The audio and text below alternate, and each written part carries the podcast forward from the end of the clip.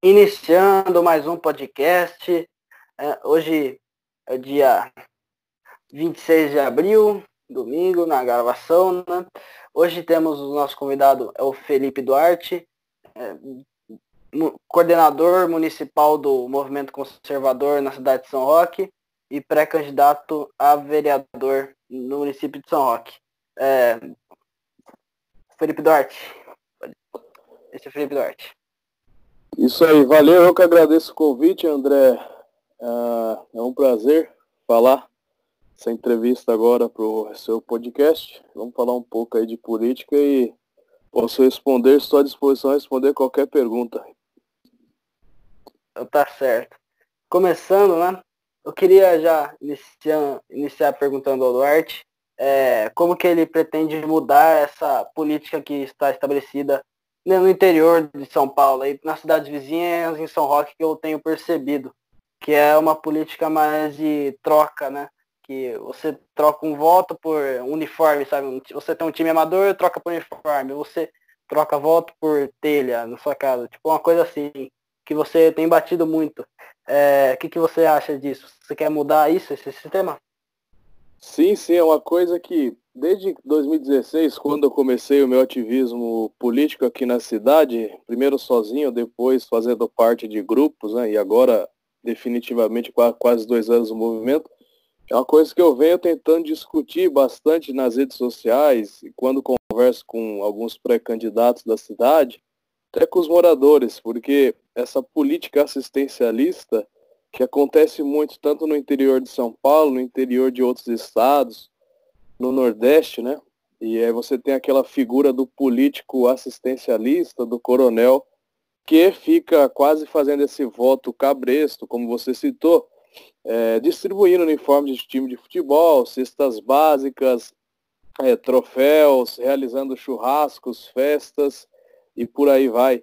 Esse tipo de política não é a grande política, eu costumo chamar de baixa política, porque a função de um político né, é promover políticas públicas que atingam, atingem, consigam atingir o, a cidade como um todo.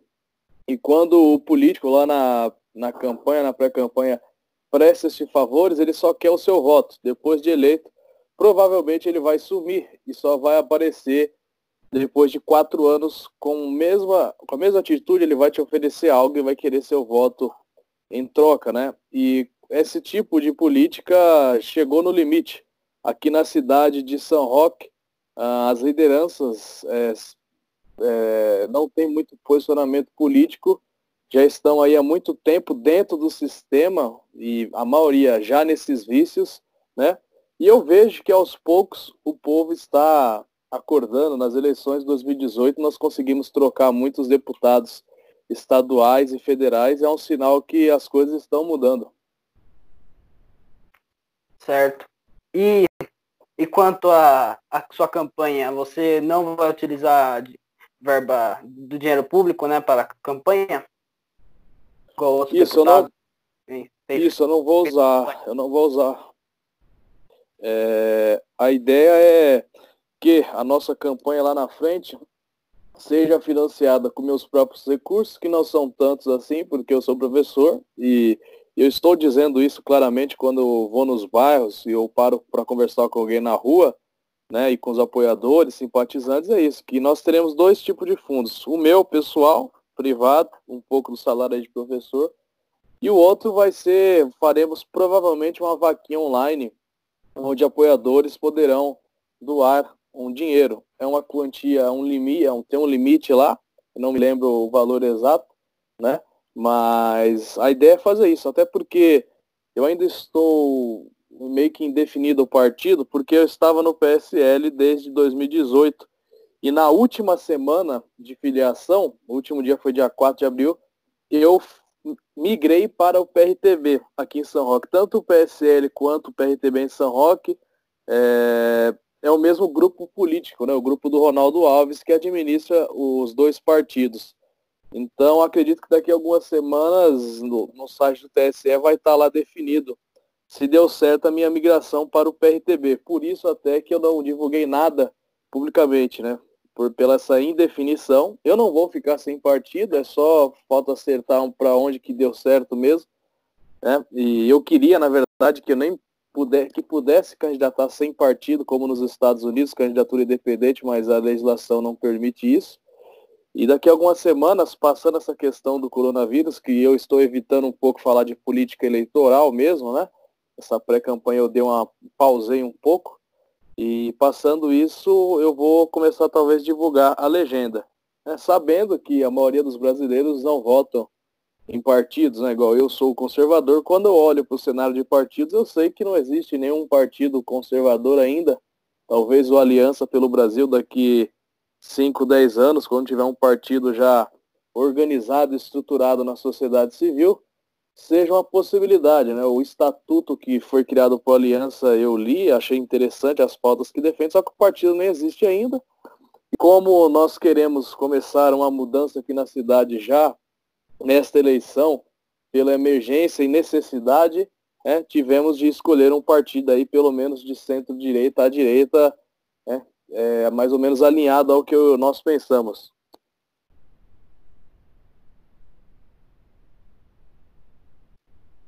Certo. E, e também, né, já que você tocou no assunto da candidatura independente, eu queria falar sobre as eleições dos Estados Unidos, né, que você tem tem dado um, um certo apoio ao, ao presidente Donald Trump em sua reeleição. E eu tenho visto que o, que o Bernie Sanders, né, que é, que é um senador que não tem partido independente, ele se filiou ao Partido Democrata, tentou disputar as prévias, mas perdeu, né, daí ele desistiu. Agora vai ser a disputa Donald Trump contra o ex-vice-presidente Joe Biden. É, qual, qual a sua visão sobre esse cenário político dos Estados Unidos? O, eu vejo que o, o, Trump leva muita vantagem, né, por vários fatores. O primeiro fator histórico, normalmente os presidentes americanos conseguem se reeleger, né? O Ronald Reagan conseguiu, o próprio Obama conseguiu. Acredito que o cenário é favorável para o Trump. O Trump, lá em 2016, eu não conhecia ele e eu estava começando a lidar com política. Então, em 2016, eu estava na escola, eu lembro que eu costumava brincar, né, que os Estados Unidos estaria ferrado, seja na mão do Trump ou da Hillary. Só que, lógico, é, depois, logo depois da eleição, pelas primeiras medidas do Trump, e aí eu comecei a ter um embasamento maior sobre conservadorismo, até sobre história mesmo, porque eu entrei em 2017 na faculdade de História, eu vi que o Donald Trump, ele estava conseguindo romper com toda a política que o Partido Democrata e Obama colocaram nos Estados Unidos, política econômica, de aumentar o Estado, enfraquecer as Forças Armadas por dentro e o próprio Estados Unidos por dentro. O Trump foi contramão disso, né? E o Trump, tanto lá em 2016 quanto agora, é, ele é um candidato que nós podemos chamar de anti-establish, anti-estamento, anti-sistema.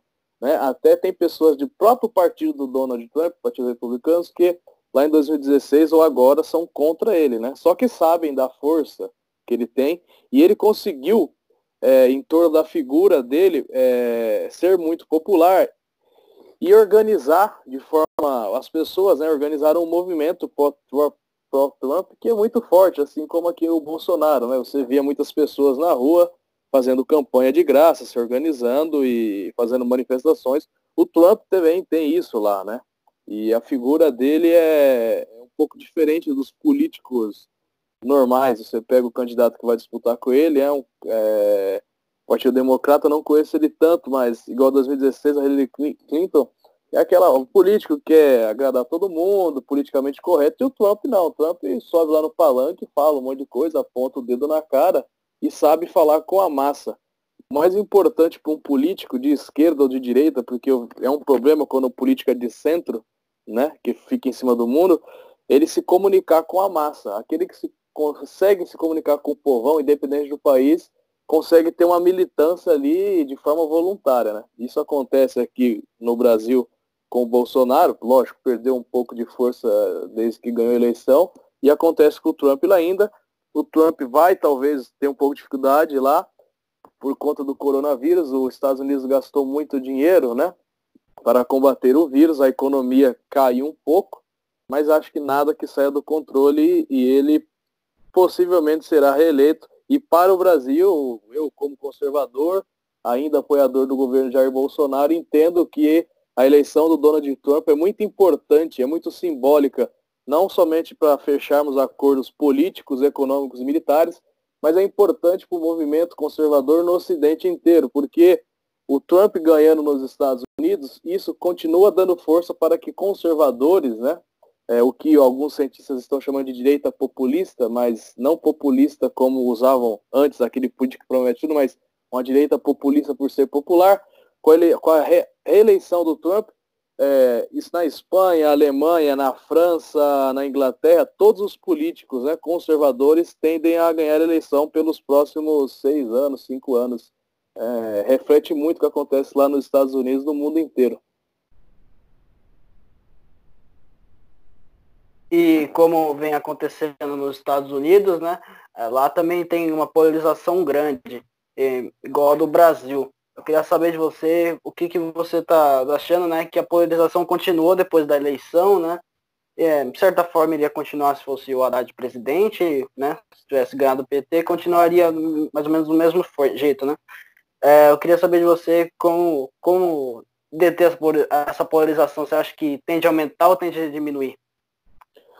A polarização, é, pelo menos pelos próximos anos, acredito que tende a continuar. Aqui no Brasil, nós ficamos muitas décadas sem uma direita no campo cultural e político. Agora, uma direita está surgindo desde 2013. 2013 é um ponto central. As manifestações, né? a esquerda foi para a rua pelos 20 centavos, porém perderam o controle das manifestações e o povo começou a se manifestar e pedir né, fora PT, fora Lula, fora Dilma, fora corrupção, fora Foro de São Paulo. Tudo isso é o nome, vamos dizer, quase que da mesma coisa aqui no Brasil. E a polarização foi aumentando, aumentando, aumentando. Foram surgindo movimentos aí, como o Direito a São Paulo, o MBL, Vem Pra Rua, né, eu acho que é nas ruas. Surgiram muitos movimentos. Uh, políticos né, surgiram nessa né, toda essa história, surgiram lideranças à frente dos movimentos, surgiram sites liberais conservadores, surgiram livros de autores liberais conservadores traduzidos, ou de, dos, aqui do Brasil mesmo, de autores daqui, e essa polarização foi aumentando. O Bolsonaro conseguiu condensar na figura dele todo esse antipetismo, esse conservadorismo, essa indignação, né? Então, para muitas pessoas, o Bolsonaro virou esse símbolo e, e à frente do movimento ele foi crescendo, crescendo, crescendo e chegou na eleição muito forte. E a turma da esquerda já tem uma ela tem uma militância já de décadas aqui no Brasil, são muitos estudantes, sindicalistas, e agora com essa direita, a liberal e a conservadora surgindo, eles, eles estão né, é, preocupados, e essa preocupação gera essa polarização. Ou até mesmo aqueles que não são militância de direita ou de esquerda, também entram na polarização porque apoiam o Bolsonaro, porque apoiam o Moro, porque apoiam o Lula. E algumas pessoas só veem o lado ruim da polarização, mas eu vejo que a polarização tem seu lado bom. Por quê? Qualquer democracia precisa ter vários lados, vários grupos diferentes disputando o poder. Né? Então, a, a política eleitoral não busca o bem comum. É uma coisa que as pessoas confundem. O bem comum não é a finalidade da política. O bem comum é a finalidade do governo. Né? Aristóteles dizia isso. Então, quando os grupos estão ali disputando né, a polarização, manifestações, ali eles estão, e quando é época de eleição, estão disputando a chegada ao poder.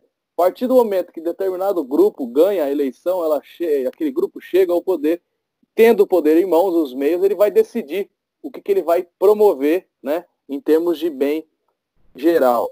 E a polarização é, também possibilita esse embate, os debates, né?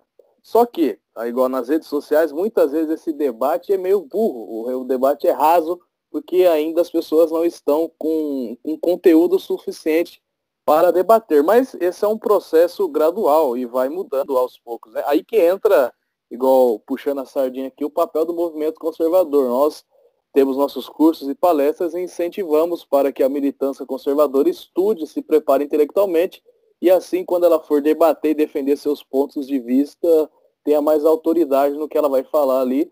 E é, acho que é isso. Tem mais lados positivos do que negativos na polarização e tende a continuar. E para o cenário de 2022, da próxima eleição para presidente, é, você vê algum nome da esquerda chegando mais forte, né? Como, por exemplo, Ciro Gomes, que vem sendo bastante dito esse nome, né? O Flávio Dino, do PCdoB, também vem sendo forte. É, eu queria saber sua opinião, como que você acha que o Bolsonaro, o Bolsonaro consegue se reeleger em 2022 ou vai, vai ser difícil, vai ser fácil? Como que você projeta esse cenário?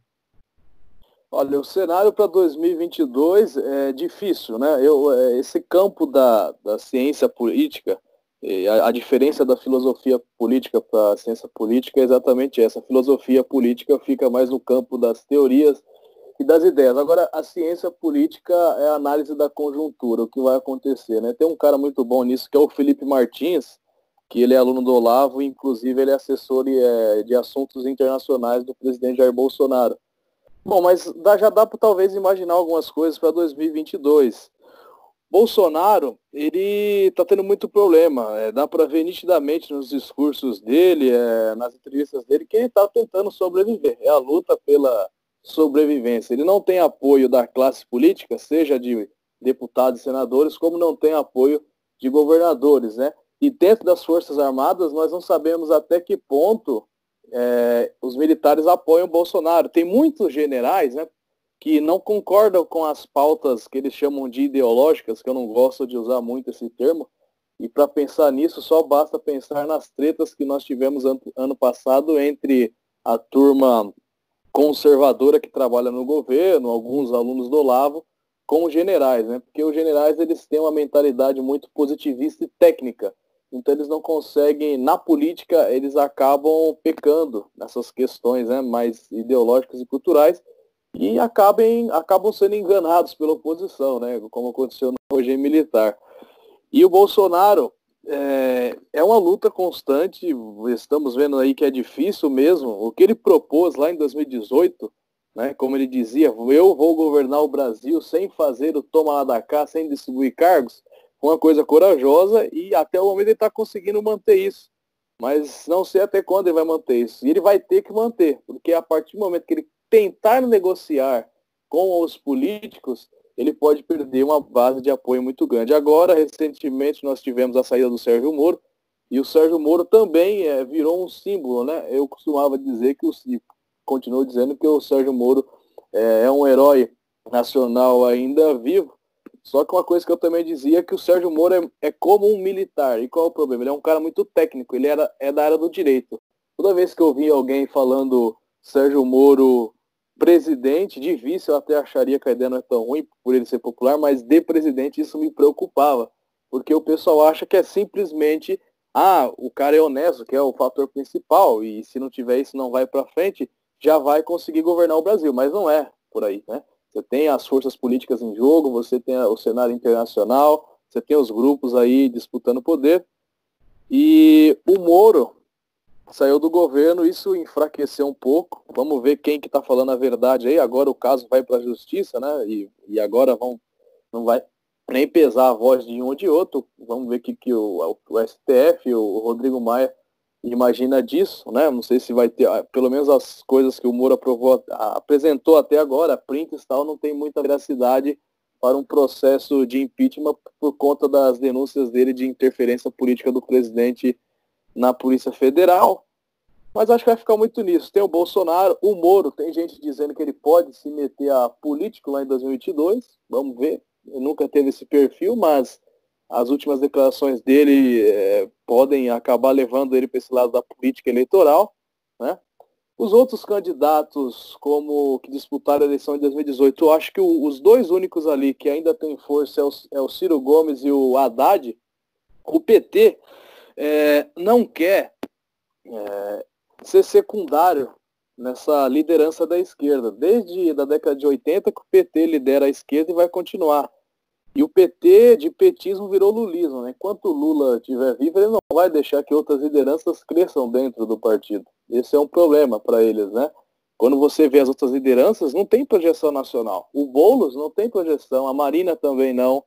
O Ciro Gomes tem a experiência, Mas agora ele vem apostando no discurso de ser anti-PT e anti-Bolsonaro. Não sei até que ponto isso pode ajudá-lo, né? Uh, mas uh, o Ciro Gomes também, eu vejo que ele vai muito nas universidades conversar com a militância estudantil, mas a militância das universidades, se você for fazer uma pesquisa, a maioria é filiada ao PSOL, ao PCdoB, ao PCB, né? E eles não apoiariam o Ciro Gomes, acho difícil. E a militância na rua, sindicalista, estudantil ou a massa de apoiadores normais, como tem o Bolsonaro, é muito importante, porque essa massa de apoiadores muitas vezes é, determina que outros milhões votam, votem naquele candidato, né? Então todo político que queira ter uma projeção nacional precisa ali ter uma militância. E tem outros nomes que estão sempre aí, o João Moedo, que, que não sei se.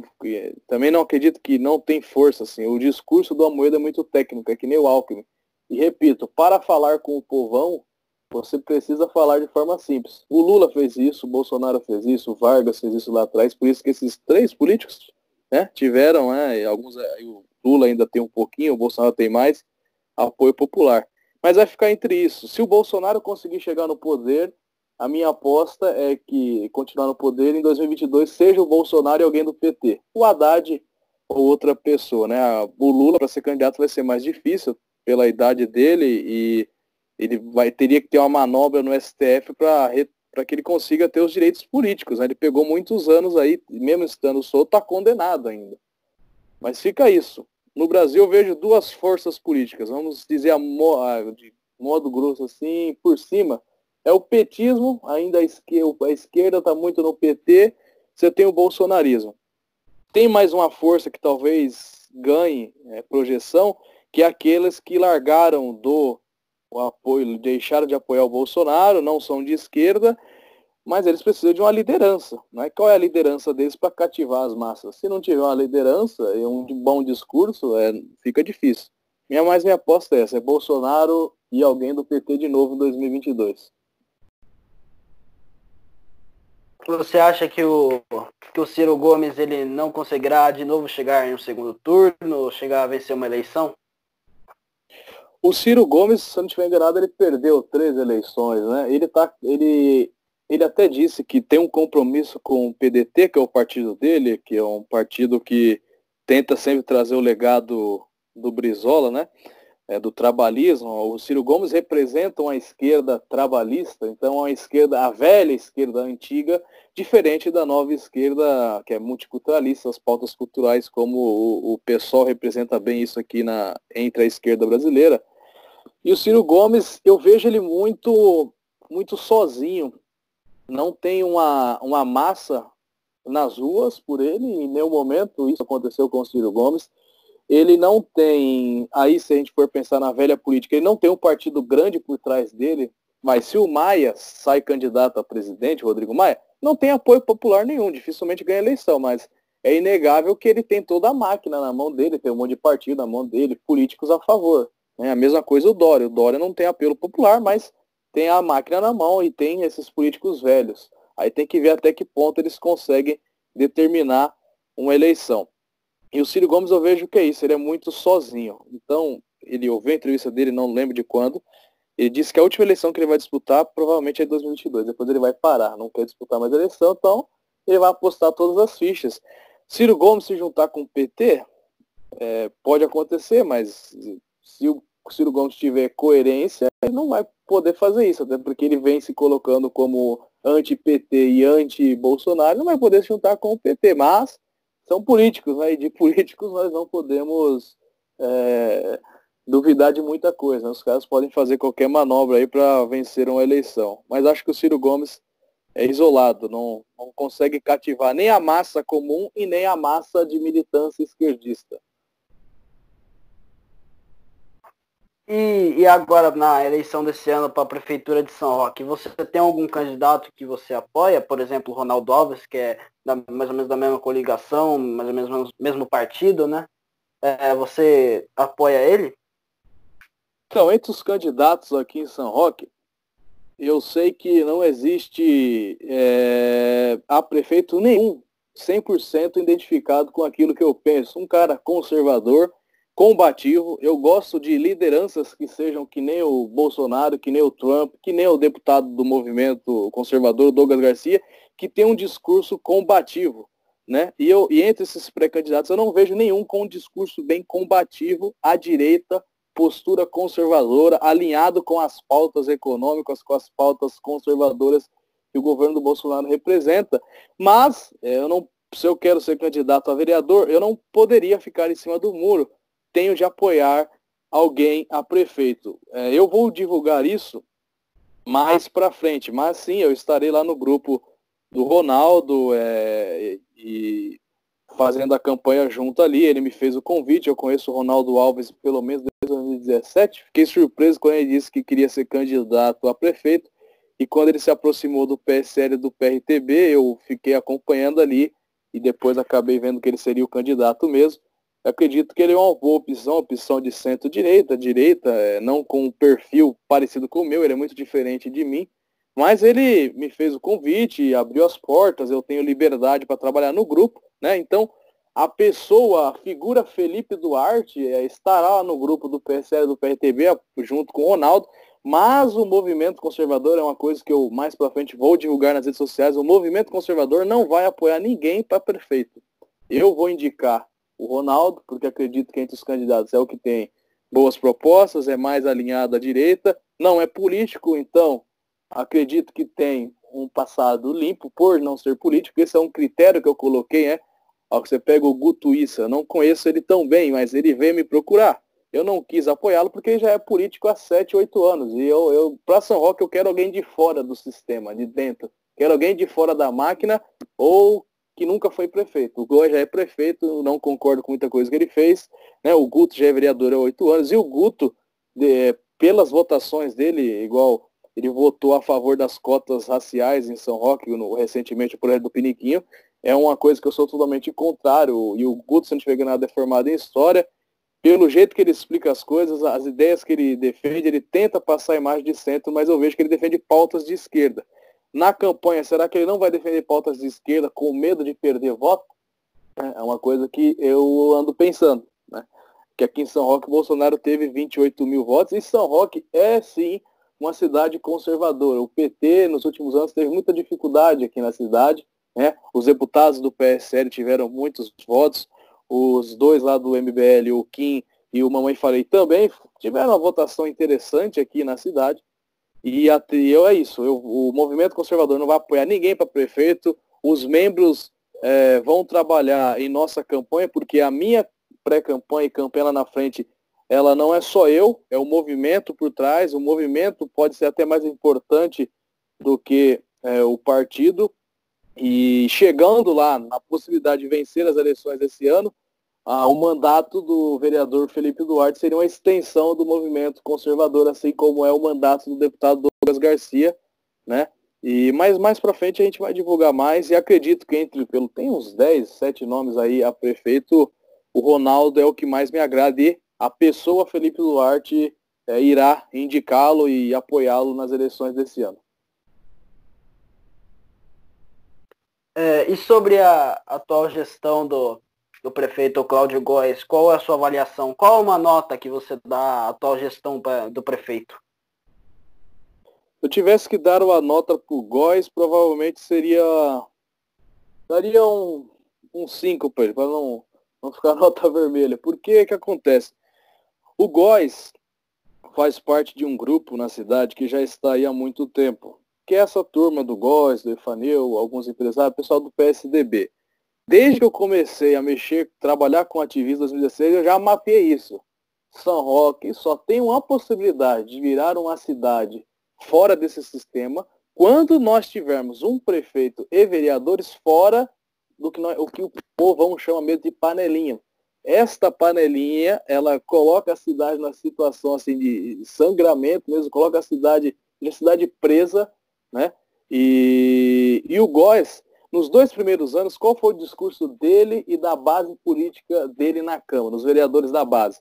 Não, porque a gestão do Daniel da padaria foi ruim, é, as contas extrapolaram os limites, nós ficamos com dívidas, tivemos depois, posteriormente, alguns escândalos aí denunciados, né? algumas pessoas é, foram até presas, depois foram soltas, algumas condenações aí.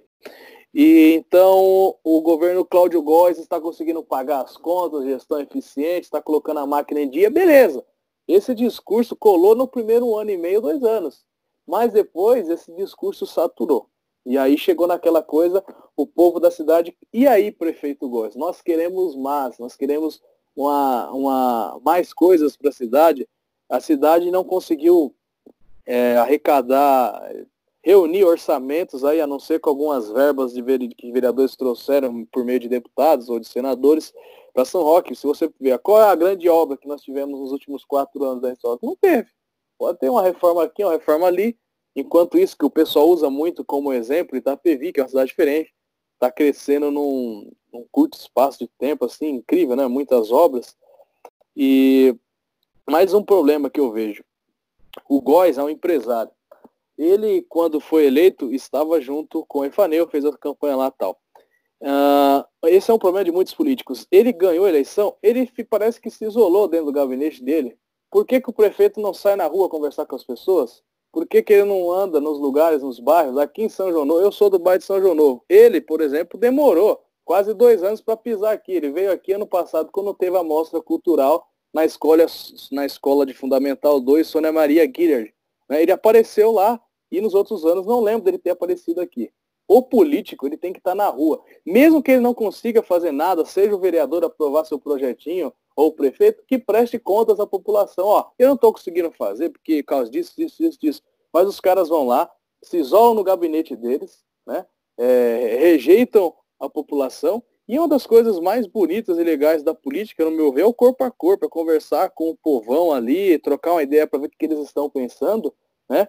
E o prefeito Cláudio Góes, eu daria um 5 para ele, ele está muito impopular. No início desta pandemia, ele estava até nessa questão do coronavírus, ele estava com a tomando controle da situação, mas depois do episódio do Hospital São Francisco, a prefeitura retirou os aparelhos de lá, ele perdeu a mão do negócio. Né? Ele estava até por ser prefeito tendo uma audiência muito grande nas redes sociais nas primeiras semanas de pandemia, porque o povo estava em casa, usando ainda mais a internet. Ele soube é, trabalhar isso bem, fazendo lives todo dia ali de, de tarde para noite e com audiência muito grande. Mas depois da situação do hospital, ele perdeu o controle. Vejo que hoje ele deve estar tá aí nas pesquisas entre segundo e terceiro lugar ainda, então ele, sim, ele tem chances de ser reeleito, porque tem muito candidato, se tiver muito candidato, vai dividir voto, e o pessoal do Góis, do Efaneu, do PSDB em São Roque tem um eleitorado que vota neles direto, sem contar mais os funcionários da prefeitura, que muitas vezes ficam engessados ali, tem que votar no prefeito. E aí, na, se você for contar os funcionários da prefeitura, seja os comissionados, mais aqueles concursados, ali tem voto pra caramba. Você multiplica isso pela família do, dos funcionários, meu Deus do céu, né? Tem um baita, baita eleitorado ali. É, mas a minha análise da situação do prefeito de São Roque hoje é essa. É, e o que eu venho pensando ultimamente é que os Estados Unidos usam um sistema de federalismo que eu, particularmente, na minha opinião, eu achei, eu acho bem legal, que, que dá mais autonomia aos estados e municípios. Você não acha que se fizesse, se adotássemos essa medida no Brasil, é, a cidade de São Roque, o estado de São Paulo, principalmente a cidade de São Roque, né, falando mais no município, melhoraria por ter mais autonomia, por, por dinheiro ficar assim, mais na mão dos governadores e prefeitos? Sim, é uma ideia que eu também tenho um grande apreço pelo federalismo. Né? Talvez a primeira tentativa pra, para o Brasil alcançar isso, os estados brasileiros, é a proposta do Paulo Guedes, o projeto que ele montou lá do Pacto Federativo, né? que está parado. Se não tiver já foi mandado para a Câmara, está parado. Esse grande projeto que precisa ser feito uma discussão pública entre a mídia, entre ativistas, entre a turma da esquerda, da direita, entre até os, os deputados defensores do governo da oposição lá em Brasília, né? E também se discutir isso a nível estadual e municipal. Mas o projeto do Paulo Guedes está parado, então se esse projeto do Paulo Guedes fosse aprovado, né, daria mais autonomia é, econômica e até política, que as duas coisas aí vão juntas, é, para cidades e estados. Né? Nós, em São Roque, ficamos muito à mercê do que o governador quer fazer, ficamos presos a ele. E aqui você consegue ver isso claramente até na, nessa situação da pandemia, porque o, o Cláudio Góes e o Dória são do mesmo partido, né? E São Roque poderia sim se beneficiar se nós tivéssemos de fato um federalismo. Eu não sou monarquista, mas quando eu olho para a República Brasileira dá um desânimo. A República Brasileira tem muitos problemas. Se nós pegarmos desde lá do final da monarquia em 1889, com a queda do, pelo, do Dom Pedro II, que eu considero o melhor governante que o Brasil já teve e tenho muito apreço pela história dele, o que ele fez pelo Brasil. Né, desde a queda dele, o Brasil não teve 30 anos de democracia. A cada 30 anos tem um golpe, uma turbulência, e quem é sempre o ponto central de manter a democracia ou não no Brasil são as Forças Armadas, então fica sempre aquela tensão, né? E o federalismo do Brasil é quase inexistente, a República Brasileira tem um monte de problema, ah, o sistema eleitoral brasileiro não é representativo, nem um pouco. Tem cara que é eleito, pega, basta pegar o, o exemplo do Piniquinho aqui em São Paulo, o cara foi eleito tem menos de 300 votos, né? Enquanto outros caras de outros partidos tiveram quase mil votos, ou, ou até o chefe de gabinete do prefeito Góes, o Marcelo Marques, teve quase 800 votos, mas não entrou por causa do partido dele, que é PSDB, nos outros partidos tem, uns, tem caras mais votados do que ele. Então, é muito problema. A República Brasileira tem muito problema. O federalismo nosso aqui é ilusório. É, os intelectuais liberais e conservadores que já morreram ou que estão aí vivos debatendo e falam disso, né? Nos Estados Unidos funciona muito bem. Você pega lá, é, tem estados que são, assim, tem uma legislação muito aberta para armas, outros, outros estados não. Você pega um Texas, né? É, lá a questão do armamento é muito mais liberada, já tem outro estado que é um pouco mais fechado, e o federalismo funciona. A República Americana tem alguns pilares desde lá da independência deles que consistem até hoje. Agora o Brasil, o Brasil muda a cada quatro anos, a cada oito anos. Quando troca o grupo que está no poder, por o Estado ser tão grande e a Constituição brasileira tem muitos problemas, muda tudo. Então agora nós temos um governo liberal conservador que tenta de fato efetivar o federalismo no Brasil. Aí, por exemplo, se o Haddad ganha em 2022, isso daí vai para o saco. Porque a gente sabe que a turma da esquerda gosta mesmo de ter um poder central, tudo lá em Brasília, para eles é, é, maravilhoso isso. Quanto mais o poder centralizado na figura de, da cidade de Brasília, nos políticos e no presidente, melhor. Então, é triste e nós vamos demorar muito tempo para ver um federalismo efetivo aqui no Brasil. É, e também você não acredita que nós no Brasil podemos adotar essa, esse modelo, né? É, como nos Estados Unidos, e também adotarmos um modelo mais, de parlamento mais parecido com o dos Estados Unidos, que seria, primeiramente na eleição, um voto distrital misto, né? um voto distrital por aí, e também né, no parlamento, o parlamento tem mais poder, né? As decisões ficarem mais no parlamento do que no, no executivo. E o executivo cuidar mais do exército, da, da Força Internacional, né?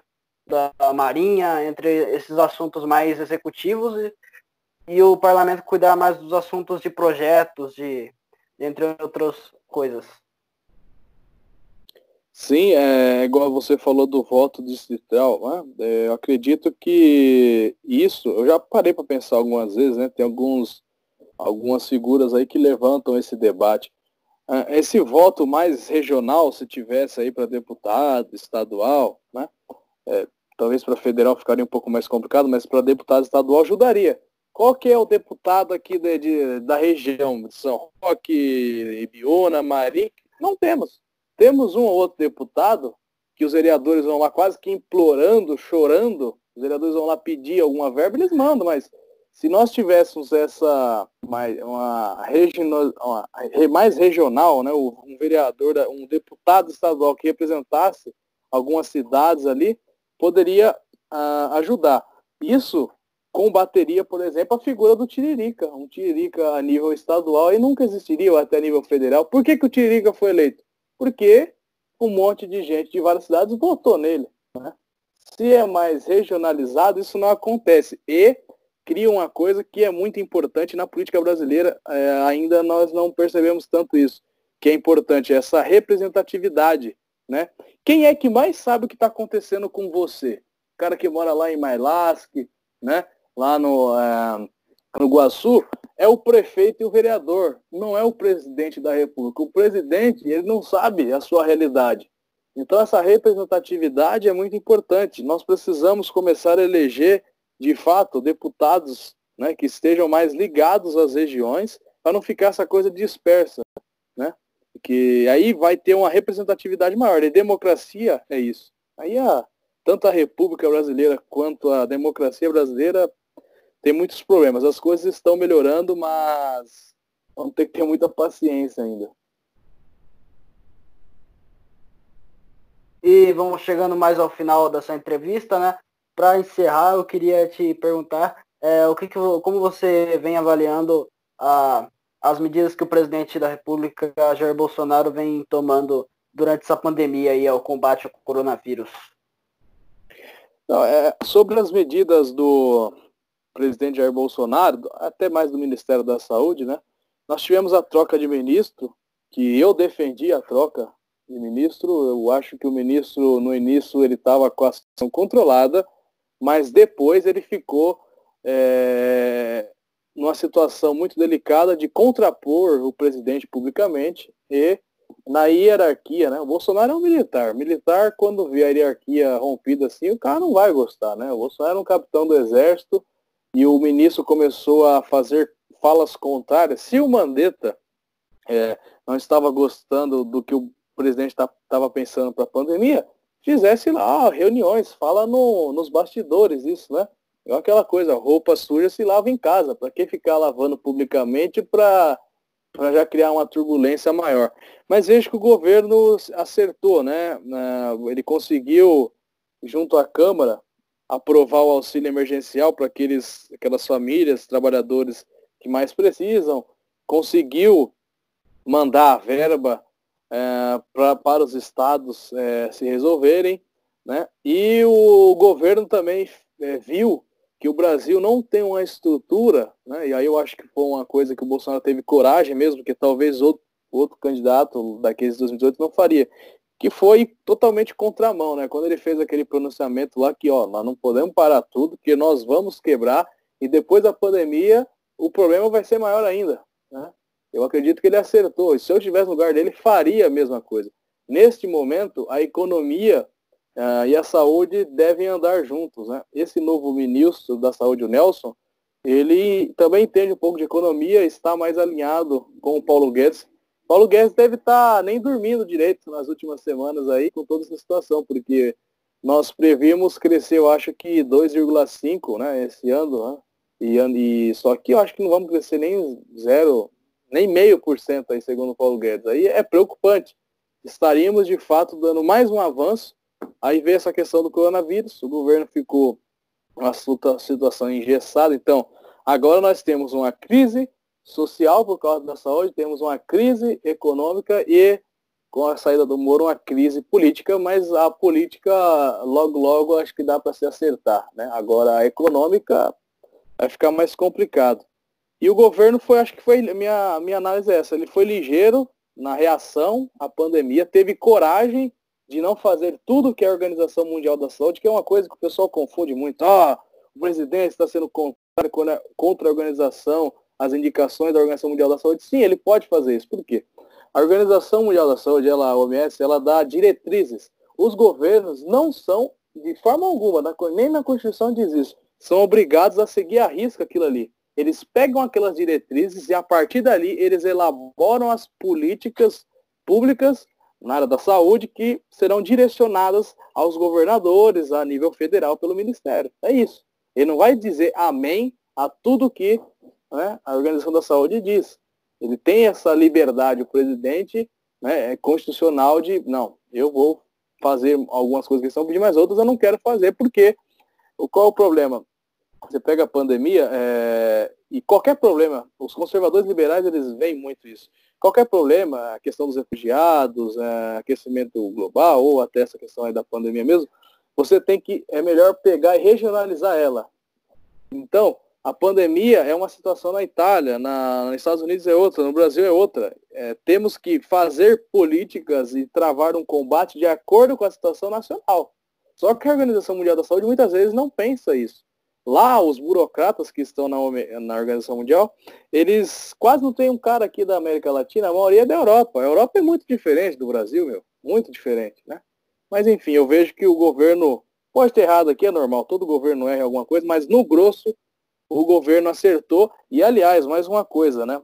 É, a mídia só noticia e fica noticiando os mortos, mas tantas pessoas foram recuperadas e muitas dessas que foram recuperadas foi usando a cloroquina, né, que gerou um debate muito grande. E o presidente, logo lá no início, falou, né, já mandou o exército produzir em massa, o governo zerou os impostos sobre a matéria-prima para fazer cloroquina e foi uma medida boa também, acho que é um exemplo que o governo vem acertando, né?